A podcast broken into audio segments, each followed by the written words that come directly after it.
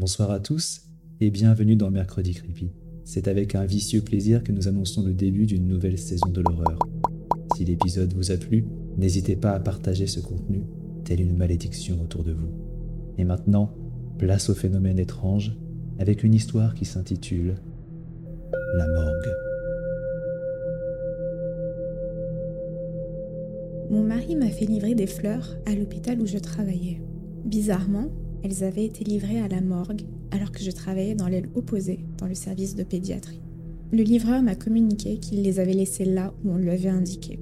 Je n'avais encore jamais reçu de colis au travail et c'était peut-être commun de les réceptionner à cet endroit.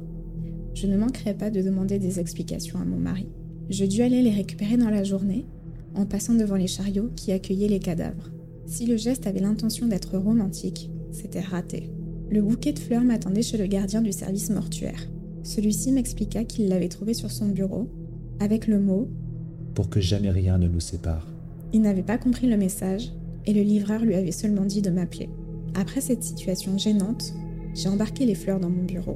Le soir même, j'ai questionné mon mari, mais celui-ci me regarda comme si je lui racontais une blague. Il me jura qu'il n'en était en rien responsable et qu'il ne serait jamais assez bête pour me faire livrer des fleurs dans un hôpital de cette taille. Je n'avais aucune raison de remettre sa parole en cause. Pourtant, depuis ce jour, je recevais un coup de fil du gardien de la morgue chaque mois. Et un bouquet de fleurs m'y attendait. Pourtant, ce n'était toujours pas mon mari qui me les envoyait. Et surtout, ce n'étaient pas les fleurs que je préférais, mais des chrysanthèmes. Plus le temps passait, et plus la récurrence de ces livraisons augmentait, et surtout, plus les fleurs arrivaient fanées. La situation était devenue vraiment gênante. Un inconnu m'envoyait des fleurs, le gardien commença à blaguer sur chacune de mes arrivées, et mon mari appréciait de moins en moins ses attentions anonymes. Le malaise fut un jour remplacé par de l'incompréhension. C'était le dernier appel auquel j'accordais encore de la patience, mais j'avais décidé qu'après celui-ci, je ne me déplacerais plus. La vision du cadeau qui m'attendait stoppa mes réflexions. Ce n'étaient plus des fleurs qui attendaient devant le gardien, et ce dernier n'avait plus envie de blaguer. Un tas de terre humide et gluant recouvrait la majeure partie de son bureau, même le sol était devenu glissant. L'heure n'était plus à la blague, et j'entrepris d'appeler la sécurité. En attendant leur arrivée, je remarquai qu'un mot dépassait d'un petit talus. Je le pris avec méfiance et lus. L'amour est comme une fleur. Je cherchais la suite, mais la phrase n'avait pas de fin. Quand la sécurité arriva, nous entreprîmes de leur raconter toute la situation. Il fut décidé que la police devait être au courant. Une agente était passée dans l'après-midi sans pour autant montrer des signes d'intérêt. C'était comme si des situations comme celle-ci, elle en rencontrait chaque matin. Elle prit nos noms et finit par partir.